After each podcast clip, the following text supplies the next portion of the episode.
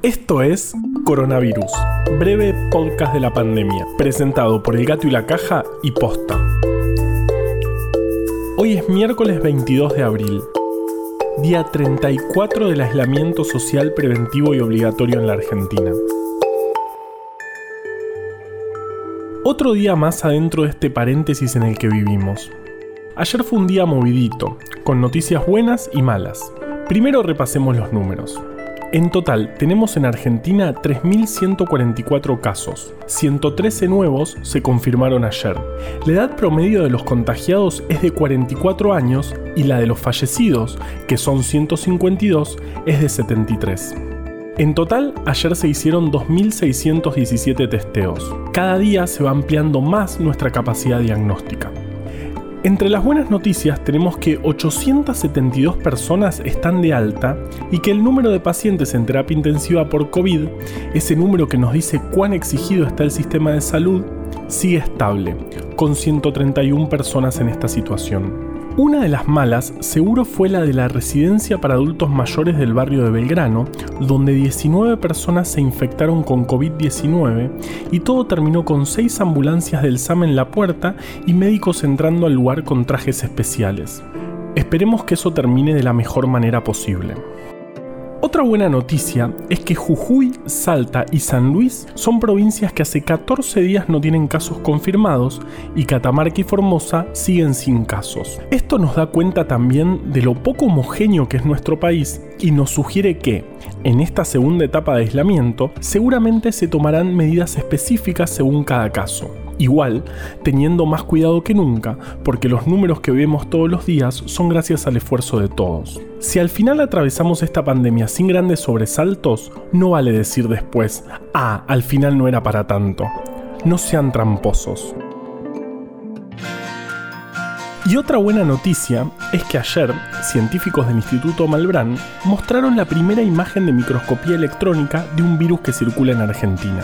¿Te acordás que la semana pasada te contamos la historia de Jun Almeida, quien logró en 1963 la primera imagen de un coronavirus? Bueno, esta vez lo logramos en Argentina.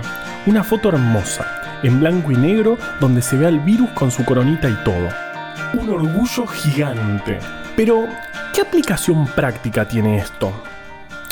Bueno, eh, la, aplicación práctica eh, en realidad para, lo que sirve es que, bueno, em, la aplicación práctica es para, este, mm, bueno, en realidad la aplicación práctica tiene que ver con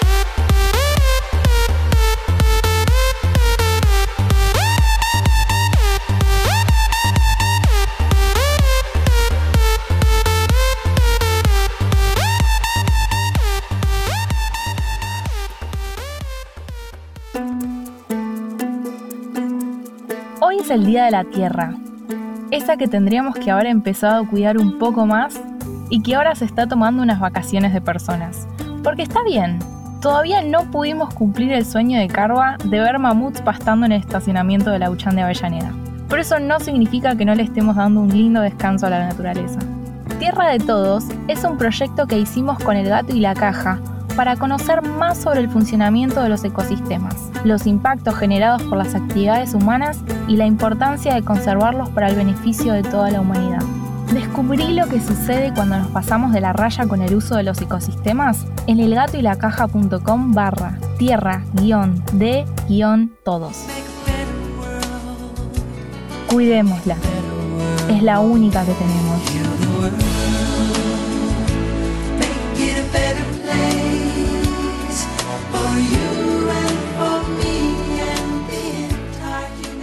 Eh... Bueno, después de mucho pensarlo, creo que la foto en sí misma no tiene ninguna aplicación directa, pero no deja de ser un logro, y sirve para que todos le veamos la cara al causante de tantos problemas. No es poco. En cambio, el método que se usó para sacársela puede ser útil más adelante en futuras investigaciones sobre el virus. Además, habla de nuestra capacidad técnica. Ayer te contamos la historia del delivery de pizza y hoy te vamos a contar la de otro protagonista de este momento tan espectacular que estamos viviendo, el trabajo remoto. Pero para contar esa historia nos tenemos que ir un poquito hacia atrás, algo así como 1.900.000 años. Y a África, donde se encontraron los fósiles de los Homo ergaster. Estos homínidos fueron los primeros que buscaron conscientemente herramientas avanzadas por los que fueron los primeros en trabajar. Obviamente no iban hacia ningún lugar de trabajo porque aún no existía tal cosa, pero trabajaban. Ok, tal vez me fui demasiado atrás. Mucho, mucho tiempo después, en la Inglaterra medieval, existían unas casas que se llamaban casas largas, estaban habitadas por campesinos en un extremo y su ganado en el otro. En el medio estaba la cocina, así como el centro de tejido y confección y donde se preparaban los lácteos. Los comerciantes medievales también trabajaban desde sus casas. Luego de la revolución industrial, el trabajo desde casa fue haciéndose cada vez más inviable y los trabajadores empezaron a tener que moverse más hacia las fábricas. Solo quedaron algunos que su casa y trabajo eran en el mismo lugar. Esta situación se mantuvo relativamente estable hasta que en 1973 Jack Niles, un físico que trabajaba en la NASA, acuñó el término teletrabajo. En ese momento, el precio del petróleo se había disparado enormemente en lo que se conoce como la crisis del petróleo, que no fue como la actual crisis del petróleo donde el precio del barril acaba de caer por debajo de cero y los que se están queriendo disparar son los productores de petróleo. La cuestión es que en aquel momento los precios subieron y apareció por primera vez la necesidad de ahorrar combustible. Niles supuso que en 10 o 20 años el teletrabajo sería la norma y decidió que el trabajo debía ir hacia el trabajador y no al contrario.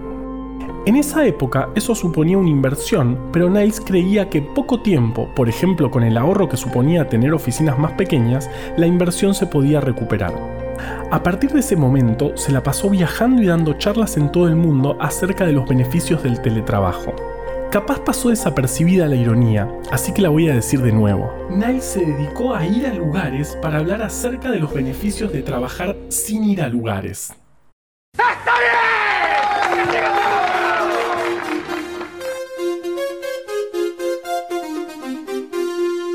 Durante los años 80 hubo varias empresas, como IBM, que fueron adoptando esta modalidad progresivamente.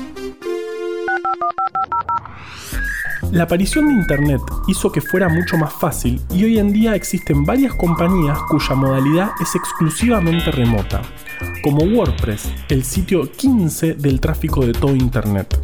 Ya dijimos muchas veces lo obvio de que esta pandemia está cambiando la forma de habitar el mundo y probablemente la incorporación más fuerte de esta modalidad sea una de ellas.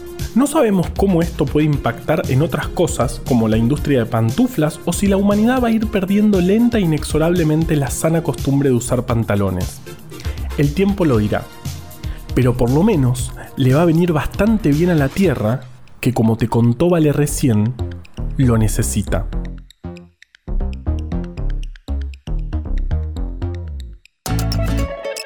Coronavirus, breve podcast de la pandemia, es una producción original del Gato y la Caja junto a Posta. Si vas a compartir un audio, que sea este. A la desinformación le tenemos que ganar en su cancha. Ayúdanos a que breve podcast llegue a todos lados. En tiempos de pandemias de información y desinformación, sigamos compartiendo datos confiables. Sumate a bancar estas iniciativas en elgatoylacaja.com barra bancar. Junto al gato y la caja hicimos breve atlas anecdótico de la ciencia. Podés conseguir este y otro montón de libros hermosos más en formato físico o en forma de ebooks en abrecultura.com. Escucha todos los podcasts de Posta en posta.fm. También podés encontrarlos en Spotify, Apple Podcast y tu app de podcast favorita. En la coordinación general de este podcast estuvo Nahuel Ugacio. Me acompaña desde el armario Valeria Sanabria. Producción por posta Luciano Banchero y Diego del Agostino. En la edición, Leo Fernández. La identidad visual del podcast es de Belén Kakefuku. Este episodio fue escrito por Juan Cruz Balián, Valeria Sanabria, Ezequiel Calvo y por mí. Yo soy Juan Manuel Carballeda. Quédate en tu casa y nos escuchamos mañana.